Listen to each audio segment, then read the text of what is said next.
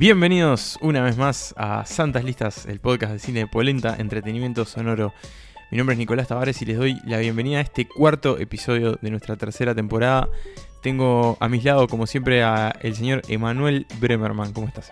Muy contento, muy contento de, hablar de lo que vamos a hablar hoy. Eh, un episodio que esperaba con muchas ganas. Es verdad. Eh, y bueno, y del otro lado del, Océano Atlántico tengo a Pablo Starico, a quien dentro de muy poco tiempo voy a estar, voy a estar visitando, eh, invirtiendo la cantidad de integrantes de este, de este podcast acá al lado del mar. Así es, Nico, estoy tan contento por tu futura e inminente llegada como por el tema y la elección de la lista de hoy, como decía Emanuel.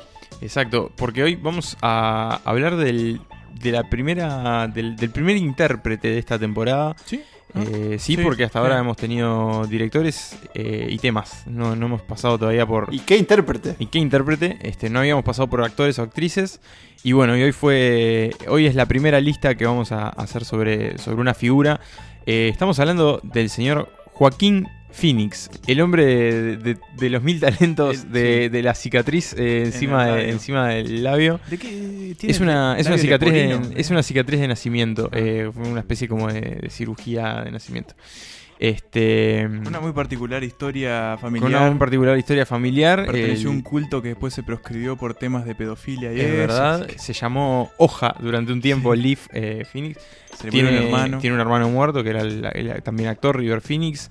Eh, este señor que nació en Cuba o en Puerto Rico, uno de eh, en Puerto Rico. En Puerto Rico, exactamente, ahí va. De Porque justamente eh, la familia que era de este culto pasaban por Sudamérica y todos lados.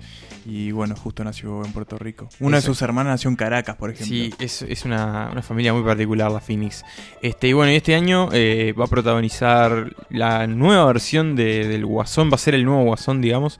Eh, una versión que lo va a tener como, como protagonista exclusivo. Y un poco por esa razón elegimos hablar de él y repasar su filmografía. Y si, el, si algo que caracteriza el 2019 es el año de la manija, y creo que la, actuación de, Joaquín Phoenix en Joker ya está generando una, expectativa y una manija tan grande que hay gente que ya eh, lo anuncia para el Oscar, ¿no? de 2020. o sea, una cosa increíble. El otro día había un tweet que decía eh, ¿qué van a hacer los anti anti-comic cuando el año que viene Avengers se gane todos los premios técnicos y Joker se gane todos los premios artísticos. Pero creo, creo que va a ser interesante la, lista de justamente, creo que Nico dio en el clavo, con eso de el hombre de los mil o muchos talentos, porque vamos a ver que, es una lista que donde no, no hay un puesto en donde no valga la pena. Exactamente. Así que bueno, sin más vueltas, pasemos directamente a estas cinco películas favoritas de, Joaquín Phoenix que hemos seleccionado exclusivamente para ustedes. I don't think there's really any rules, you know, like I feel like each movie um, just starts telling you what it wants to be. Y empezamos entonces con el quinto puesto de nuestras cinco favoritas de Joaquín Phoenix. Eh, al que le toca arrancar es el señor Estarico, que, nos va a presentar Two Lovers. Bien, creo que hay que hacer una distinción en la carrera de Joaquín Phoenix. Yo tomé esta lista, esta, esta exploración de, su, de, su, de su filmografía para meterme en algo que un terreno que no había explorado y es su colaboración frecuente con el director James Gray, un director que ya apareció en este podcast, eh, no físicamente, pero sí a través de La ciudad perdida de Z, de Lost City of Sea, una película que, a todos nos gustó mucho, especialmente a Manuel, exacto.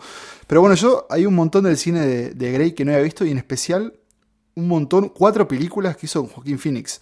Entonces creo que podemos dividir eh, la filmografía en tres partes de Joaquín Phoenix. Una, la, como la consagrada, otra la más tradicional, eh, bueno, el orden sería al revés. Primero la tradicional, otra la consagrada. Y esta, para mí, las películas con Grace son como las más este, ocultas en el sentido de que tal vez son las, las actuaciones o sus películas menos conversadas, conocidas. Creo que James Grace en sí es un director que está como, si bien es muy respetado en, no sé, imagino en la comunidad cinéfila, es como un director que, que tal vez si lo nombrás, sí no es tan conocido. No tiene como grandes focos encima. Claro, les quiero decir amigos que vale muchísimo la pena ver cualquiera de estas películas con, con Joaquín Phoenix.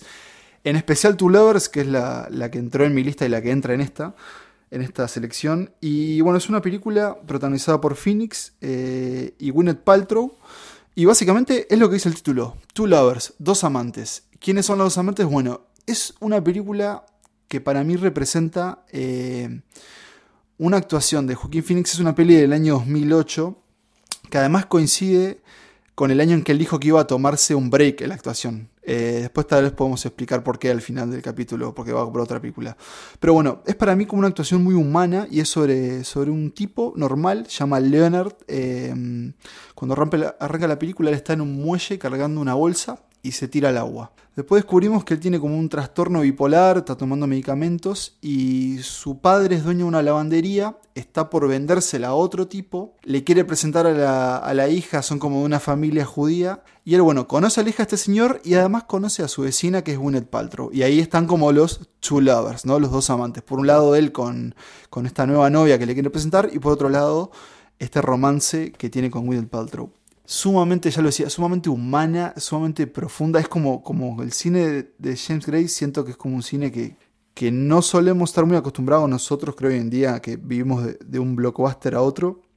Pero cuando termina la película, especialmente el recorrido que hace el personaje de, Joaquín Phoenix, que de nuevo les digo, no es extraordinario y tampoco tiene ese method acting que vamos a ver más adelante con otras selecciones. Es como un tipo que está enamorado de dos mujeres, eso le genera un conflicto, le genera un conflicto con su familia, con su ser interior, y es hermoso. Así que nada, es como para mí pues una buena introducción para los oyentes y para ustedes eh, al cine de James Gray y de Joaquín Phoenix, que como les digo, hicieron cuatro películas juntos. También hay otra que se llama The Yards, en esa película y en esta demuestra que es un gran bailarín. Y después en nuestras redes les voy a compartir una escena de baile de Joaquín Phoenix con Gwyneth Paltrow increíble. Es tan buen actor como bailarín. Y en tu lista personal también entró una más, ¿no? Del tandem James Gray. Joaquín sí, eh, The Immigrant, que es, eh, es una película ambientada en los 20 en Nueva York con Marion Cotillard. Joaquín Phoenix es como el otro gran personaje y también es... Lo vamos a ver en esta lista. Cuando aparece él, no puedes dejar de verlo y creo que es un tipo que transmite muy bien los conflictos interiores de su personaje con lo que hace. Así que bueno, ahí lo tienen eh, Two Lovers y de alguna forma el cine de James Gray con Joaquín Phoenix. You don't love me, okay? Don't say that. I'm, I'm completely fucked up. Don't say that. I'm not a little kid. This isn't some stupid fucking crush. You think I don't know love? I'm supposed to get married. Her parents are the ones that called it off because this medical thing and. And she went away.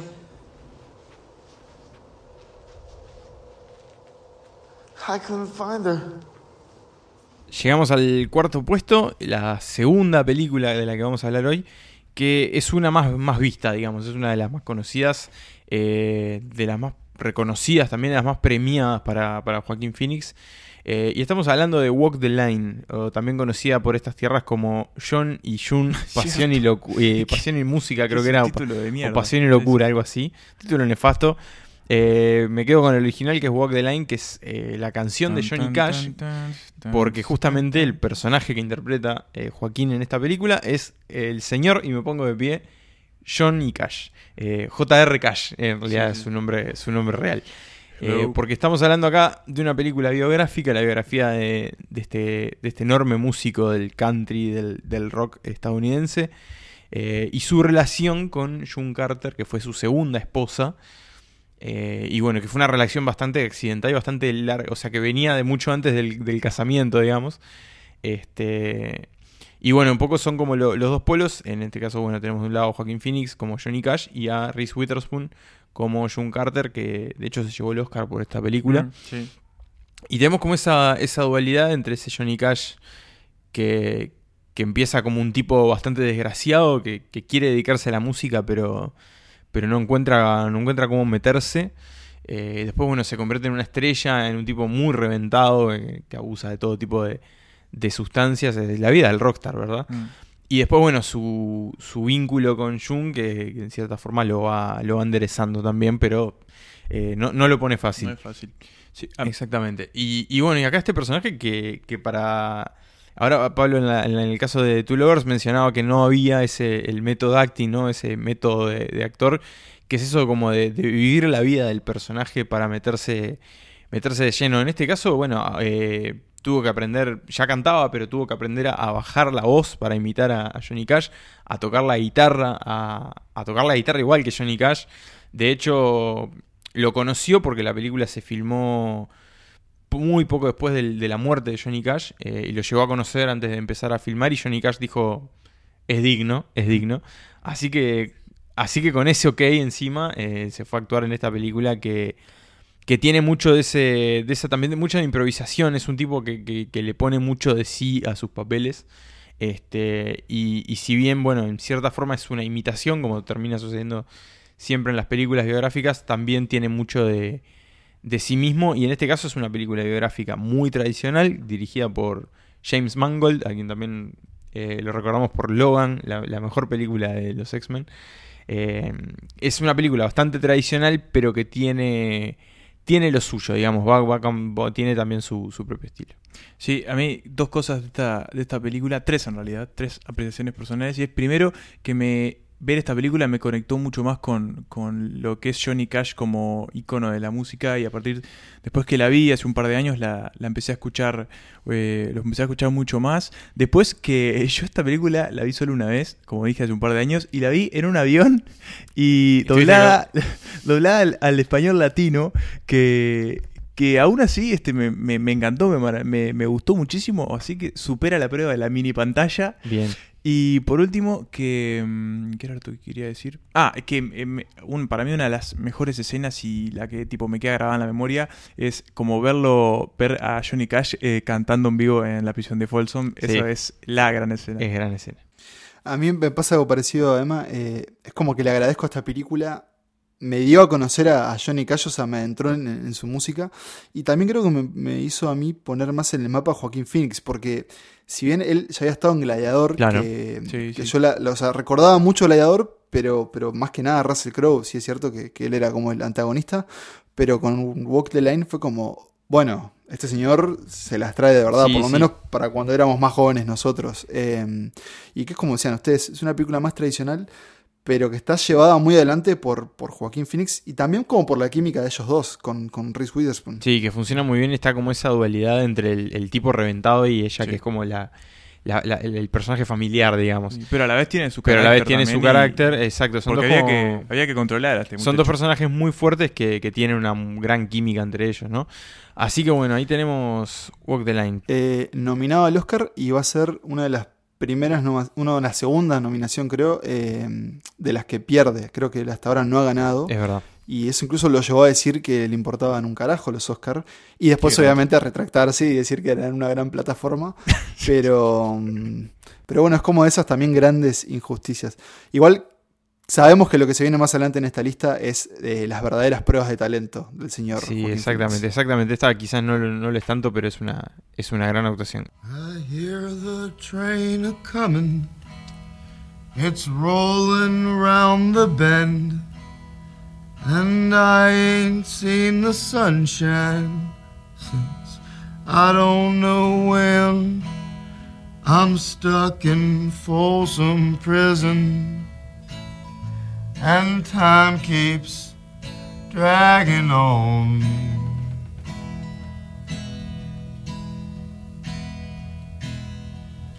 But that train keeps a rolling on down to San Bueno, y si hablábamos de pruebas de interpretación, tenemos una muy reciente, muy, muy, muy reciente en el tercer puesto, porque es una película del año pasado, si no me equivoco, del 2018. Sí, es lo, más nuevo que se ha estrenado con Joaquín Phoenix. Este, y estamos hablando de You Were Never Really Here. En realidad, tú nunca estuviste aquí, se podría traducir.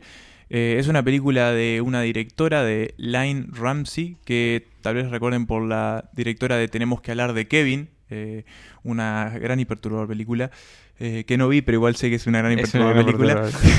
y yo, yo, la vi, puedo, puedo confirmar. Puede decir que es una gran y perturbadora película. Bueno, en, en, esta película que sí vi, de, de, de, Joaquín Phoenix, iba a decir, tenemos a, a este muchacho mucho más viejo, gordo, eh, barbudo. barbudo, hecho pedazos por la vida y lleno de cicatrices y moretones. Porque ¿qué hace? Es una especie de sicario y hace una especie de trabajo para para algo que no tenemos muy bien claro que es. No sabemos si es una organización, si es un tipo solo, no sabemos bien quién le paga a Joaquín Phoenix. Pero, sí sabemos que hace muy bien su trabajo. Es verdad. Entonces mucha gente lo contrata. Eh, ¿Qué le va a pasar a, este ángel vengador de Nueva York? Eh, sencillo, se va a cruzar con una especie de red de pederastas eh, que están metidos en el gobierno y, tienen como una especie de, intercambio de niñas. Como una especie de círculo de, prostitución con menores. No, es como una secta. es como una cosa muy turbia. algo muy turbio. Y bueno, uno de estos gobernadores, parlamentarios o lo que sean políticos, le pide que vaya a rescatar a su hija que está eh, capturada o presa por esta secta de pedófilos. Eh, a mí esta película me perturbó un montón eh, porque está filmada de una manera muy como muy violenta y como muy oscura. Y como muy invasiva. Es como que está arriba de los personajes todo el tiempo. Es muy llamativo porque no, no es que. Tiene mucha violencia. No es que te escupe la violencia en la cara, pero aún así te sentís como muy violentado por esta película que la conectás inmediatamente con cosas como Taxi Driver, Drive y un montón de ese estilo de eh, justiciero solitario en Nueva eh, York. En Nueva York eh, se propone un propósito especial con el que termina su. completa su, su, misión de vida, mm. ponele. si bien es cierto lo que decís que, que es violenta, igual hay como. No sé si, si ustedes recuerdan, es una película que se siente muy pequeña en el sentido que no pasan tantas cosas en realidad. Es como muy. Sí, es de una eh, escala muy chica. es poco lo que pasa. Uno puede resumir la película en pequeños eventos. El final es increíble para mí. Pero, pero además tiene decisiones para mí muy buenas. Por ejemplo, con la violencia hay una escena muy jodida en que él. Básicamente, el personaje de Joaquín Phoenix entra a, martillazos eh, a un lugar. Es muy buena la decisión. Y lo que y lo que vemos, claro, es eh, no a través de lo que sería como algo más tradicional la cámara sobre él, sino a través de, las cámaras de seguridad. Entonces se siente completamente más natural y como más eh, raw, perdón que me salga la palabra en inglés, pero ¿cuál sería? más, más, duro, más, crudo. Más crudo. Más crudo, exacto, más crudo. Y, y, ahí está, es una actuación cruda esta, ¿no? Como súper contenida. Pocas palabras dice aparte. Claro, y es como contenida, pero a su vez es como que tiene como una furia y una rabia interna. Es como un tipo muy, muy grotesco. No grotesco, pero es como esa cosa como muy tosca también. Este, y se impone mucho, pero a su vez es como que no dice nada, pero sentís que por dentro está todo podrido y todo, todo roto. También en esta película vemos como, si bien Joaquín Phoenix logra como meterse en sus personajes de manera muy, muy como intelectual o cerebral, también lo puede hacer de, manera física. Acá está enorme, pero enorme de lo gordo y está como medio cuadrado. Está pesado, También vamos a ver más adelante que puede estar muy flaco y, escuálido. Pero sí, para terminar, em, quería decir, me gustó mucho que hay muchas cosas que no sabemos a qué remiten y es eh, queda a la libre eh, elección del espectador eh, identificarlas a, qué pueden llegar a remitir. Por ejemplo, ¿qué pasó en la infancia de este personaje? Nos muestran algo, no entendemos bien qué pasó, no importa, no te lo explican. Sí. You have kids, Joe? No. Nina. Her name is Nina. I've heard of these places. Underage girls. Senator, if she's there, I'll get her.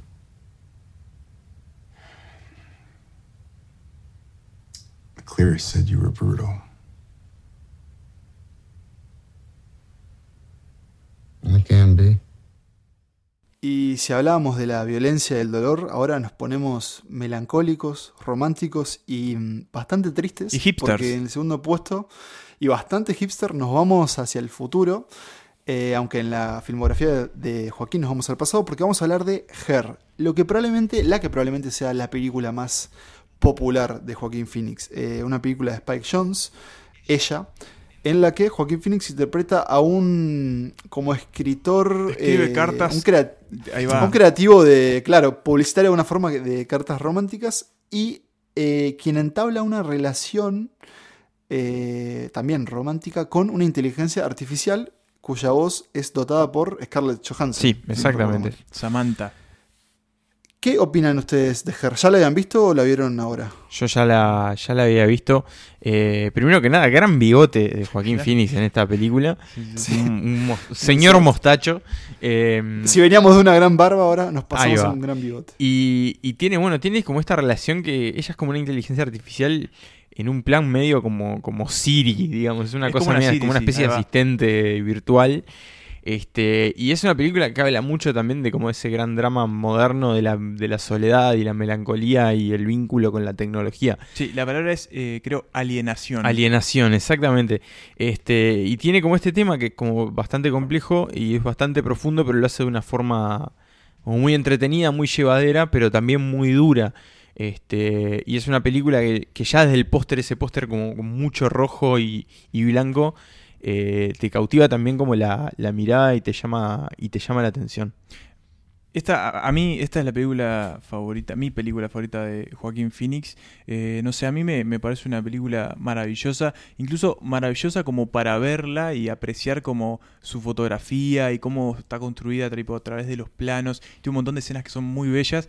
eh, y también una película para sentirla porque es como que es, es una película hecha para los corazones rotos y, como para ayudar a recomponerlos, pero al mismo tiempo para seguir estando triste. Es todas las relaciones que tiene eh, Joaquín Phoenix, el personaje de Joaquín Phoenix en esta película, más allá de la relación que tiene con, con Samantha, esta inteligencia artificial, son todas muy buenas, están todas muy bien eh, como ancladas a lo que son hoy las relaciones. Es, a mí de verdad me, gustó un montón la película, es, es una de mis favoritas, de, es mi favorita de él.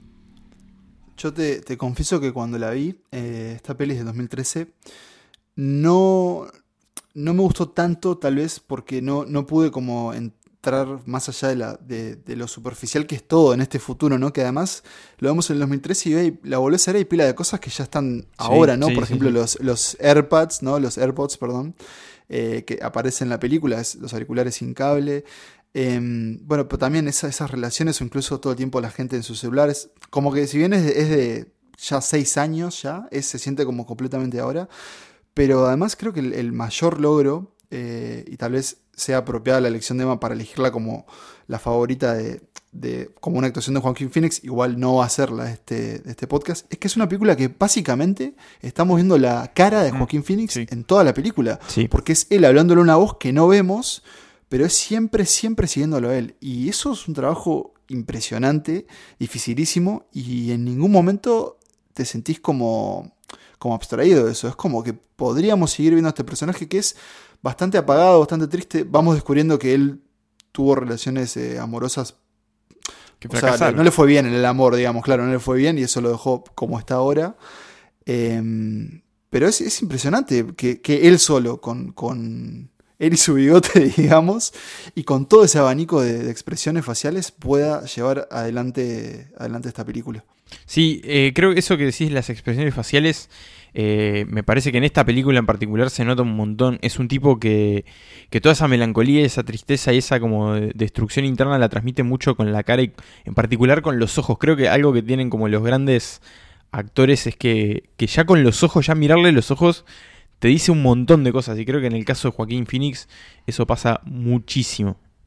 Sí, este. mm, Bueno, y. Me olvidé que iba a decir, pero no importa. Eh, vamos- hoy, ¿eh? estoy, estoy, estoy- estoy muy desconcentrado, no sé si es porque... Es por Joaquín este, Phoenix. Sí, Es- es, por Joaquín Phoenix. Es, es, es como una cuestión ahí hipnótica que me hace desconcentrarme. Pero bueno, no importa, vamos a... Creo que se entendió muy bien que Her es una gran película. Sí. Esto iba a decir, me llama mucho la atención que una película tan, eh, de alguna manera, eh, ex- antipopular, se podría decir, se haya convertido en una de las más conocidas de este actor. Y también algo muy, muy gracioso tal vez, o, o curioso, es que se dice que esta es la respuesta de Spike Jones a la a Perdidos en Tokio, la película de su ex eh, pareja, Sí. Sofía Coppola. Coincide que ambas tienen a A Scarlett Scarlett Johansson. Johansson. Sí, Exacto. es cierto, es cierto. So what was it like being married? No, it's hard for sure. But there's something that feels so good about sharing your life with somebody. How do you share your life with somebody?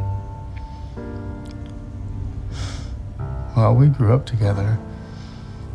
I, I used to read all of her writing all through her master's and PhD. And She read every word I ever wrote. We were a big influence on each other.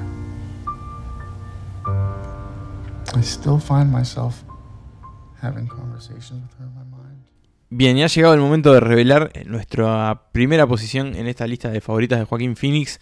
Y bueno, y estamos ante The Master, el, el maestro, digamos. Maestro, la El película de Oscar Washington Tavares, ¿no? Exactamente, la, la biopic del maestro Tavares. Eh, no, eh, The Master, una película eh, la- de la que hablamos en la prehistoria de este proyecto cuando hicimos nuestra Cierto. lista sobre el fallecido Philip Seymour Hoffman, Mm. eh, a quien lo, lo extrañamos mucho en el cine. A quien también evocamos en el capítulo anterior, en las road movies. Exactamente. Este, Se vendrá una lista de Philip muy pronto. Debería, deberíamos revisitar esa, esa lista.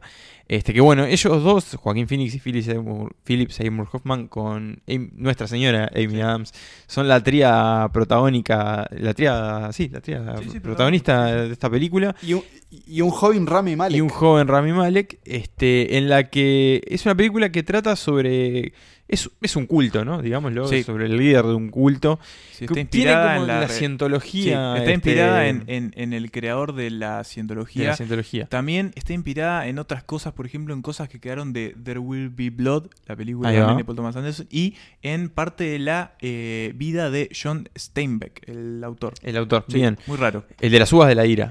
Exactamente. Así que bueno, esta mezcla de influencias que nace esta, esta historia que, que es como el vínculo entre estas personas y es como sobre el, el poder también. Tiene como, tiene como ese fondo ahí, ese, ese fondo, pero el principal vínculo es el de Joaquín Phoenix con, con el personaje de Philip Seymour Hoffman. Y aquí, o sea, Joaquín Phoenix, eh, la película arranca con él en la playa y ahí vamos, vamos como todo el tiempo descubriendo pequeñas cosas de, de su personaje. eh, se llama Freddy. Eh, básicamente el dato más importante es que es un militar, o sea, un ex militar, un veterano de alguna forma. La Segunda Guerra y Mundial. que bueno, exacto, Segunda Guerra Esta es una película de va- época. hay que- hay que- Sí, e- exacto. Y va a entablar esa, esa relación con este, esta especie de cientología. Y nos va a dejar una de las actuaciones más memorables de, para mí del siglo XXI. Lo dijo. Estoy de acuerdo. Enterita, Estoy de acuerdo. así Se tenía enterita, que decir y lo eh, dijo. Sí. ¿Y mm, por qué? Bueno, primero porque tenemos, o sea, tenemos a un Joaquín Phoenix demostrando talento por todos lados. Primero, el físico, ¿no? El que vemos, lo que vemos, es un personaje encorvado, con la cara un poco chueca, que le cuesta. y a la vez es como un galán también, entonces como que no entendés cuál es su atractivo. Y por otro lado, esa fragilidad y mm, esa personalidad completamente destruida, porque este tipo es un desastre e- y básicamente es un tiro al aire, que no sabes cómo va a reaccionar. Y va a entablar, eh, creo que Nico, no sé si le dijiste esta palabra, pero esto es un duelo actoral de maestros, de alguna forma sí, decirlo, sí, ¿no? sí, estoy de acuerdo. Hoffman versus eh, Phoenix, no versus, pero como cara a cara. Y hay una escena en particular que ya saben de cuál estoy hablando y es la del cuestionario, la del no poder pestañear, en donde mm, el personaje de Master de Philip Seymour Hoffman lo somete a una prueba. Y es un ida y vuelta en eh, plano contra plano que es increíble y creo que ha sido analizado y desmenuzado en YouTube varias veces porque es increíble. Como Joaquín Phoenix. Sí, y tampoco eh, hay que olvidarse de lo que un actor como Joaquín Phoenix puede llegar a ser en manos de un director como Paul Thomas Anderson. O sea, después de haber visto The Master, a mí me dan ganas de decirle, che, Paul Thomas Anderson, hace algo y, y trata de, no sé, traer a Daniel Day-Lewis de nuevo al cine y juntarlo con Joaquín Phoenix y larguen esa película. Es como, The Master para mí tiene eso que, que, que, que logra como es como una especie de juego de, de- de títeres, es como una permanente manipulación entre todos los, los personajes de esta película, pero también ellos están como manipulados por algo más grande, es como es como algo complicado de explicar, pero, pero es como que se siente así, es como que todo, todo forma parte de una especie de, de puesta en escena y todos están como siendo manipulados y a la vez manipular, y creo que eso es como lo más fascinante también, más allá de las enormes actuaciones que tiene. Y esto sí es, es method acting, ¿no, Nico? Sí, eh, y es algo que, que- bueno, que hemos ido viendo a lo largo de estas películas.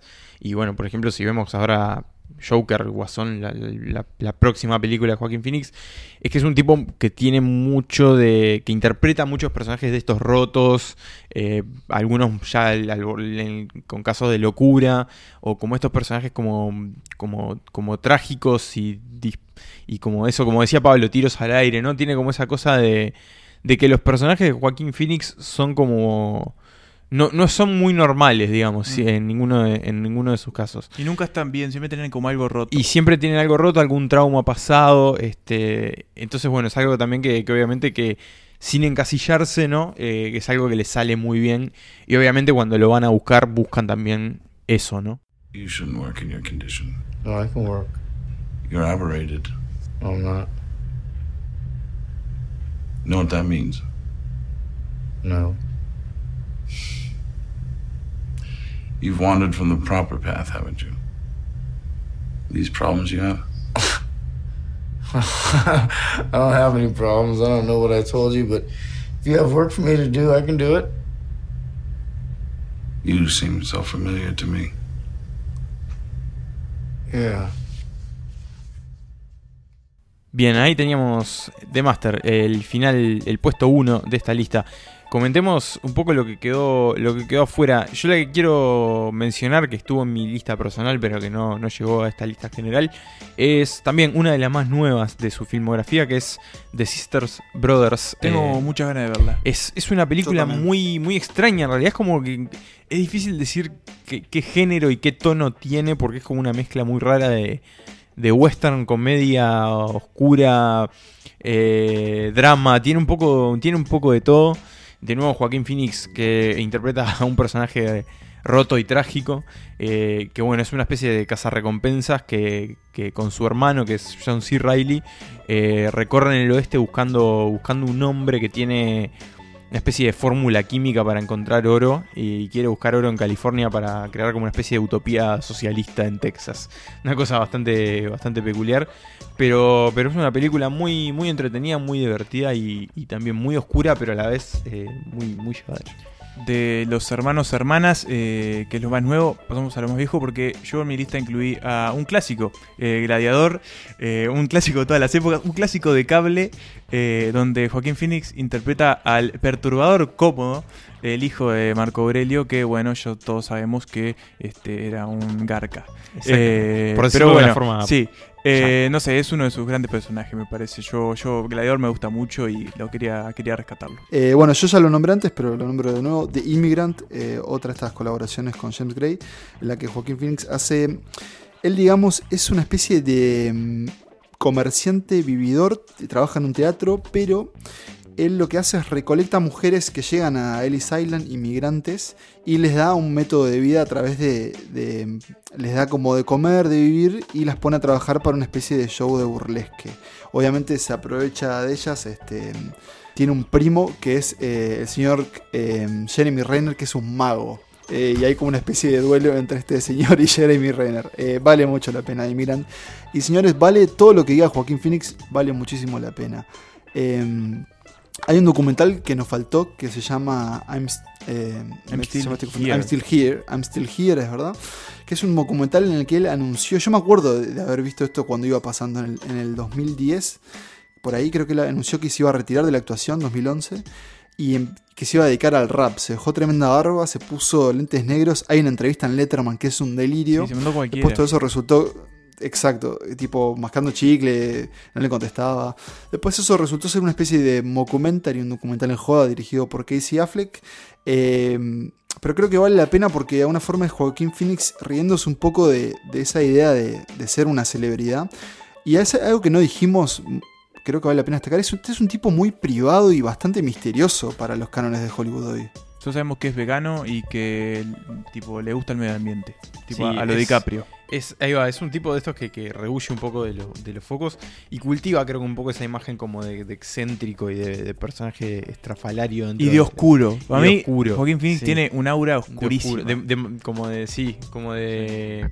No sé cómo decirlo, pero, pero no, no, no es maldito, pero No, es como no, esa no, cosa media como de...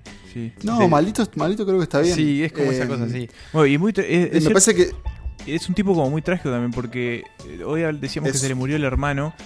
Que era como la gran promesa de la actuación de la familia. Incluso muchos decían que iba a ser el gran actor. Incluso hay quienes dicen que si hubiese vi- eh, vivido para poder hacer Titanic, Leonardo DiCaprio no sería, sería quien sería hoy. Porque era River Phoenix la elección para Titanic. Eh, y fue él quien, sí, fue él quien llamó al, al 911 para cuando el hermano le estaba dando las convulsiones de, de- la sobredosis Exactamente. Así que bueno, repasemos la, la selección que hemos hecho de la, de la filmografía de Joaquín Phoenix. En el puesto número 5 tenemos Two Lovers. En el puesto número 4 tenemos Walk the Line. En el puesto número 3 tenemos You Were Never Really Here. En el puesto número 2 tenemos Her, ella. Y en el puesto número 1 tenemos The Master, el maestro. Así que bueno, esa es nuestra, nuestra selección sobre este gran actor, es uno de los bastiones de- de- del cine, del gran cine de Hollywood y a la vez del cine independiente, porque el tipo te hace lo que sea. Y bueno, Pablo, antes, antes de irnos, ¿qué, qué nos querés decir? Antes de repasar listas, eh, nosotros creo que coincidimos mucho en algunos de nuestros gustos y, y ídolos actorales, digamos, tanto del pasado como del futuro. Pero mm, creo que no me equivoco al decir que da gusto estar vivo para ver este tipo actuar. Sí, Contundente eh, pero cierto. Es cierto, exactamente. Así que bueno, si nos quieren decir cuál es su película favorita de Joaquín Phoenix, cuál nos faltó, eh, cuál les pareció bien que estuviera o lo que quieran decir, nos pueden, nos pueden escribir a santaslistaspodcast.gmail.com eh, y si no, nos pueden seguir en nuestras redes sociales, arroba santaslistas en Instagram. Una, tenemos una gran cuenta de Instagram. Tenemos una gran cuenta de Instagram y en nuestra cuenta de nuestra casa madre, arroba polenta podcast en Twitter, también nos pueden, nos pueden escribir y dejar sus, sus sensaciones. Así que bueno muchachos, ha sido un placer. Los reencuentro en dos semanas eh, con Pablo. Sí, vamos a ver si puedo, si puedo hacer este el tema técnico de este lado. Pero sí, bien, sí, sí. bien, bien, bien. Así que bueno, ha sido un placer muchachos. Eh, para mí sí, un gran placer, un enorme placer. Gracias por tanto Joaquín. Nos vemos la que viene y que viva el cine.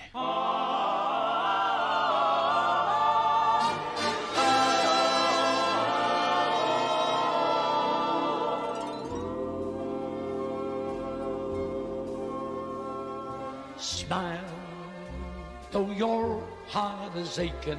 Smile, even though it's breaking. When there are clouds in the sky, you'll get by if you smile. Through your fear and sorrow, smile, and maybe tomorrow you'll see the sun come shining through.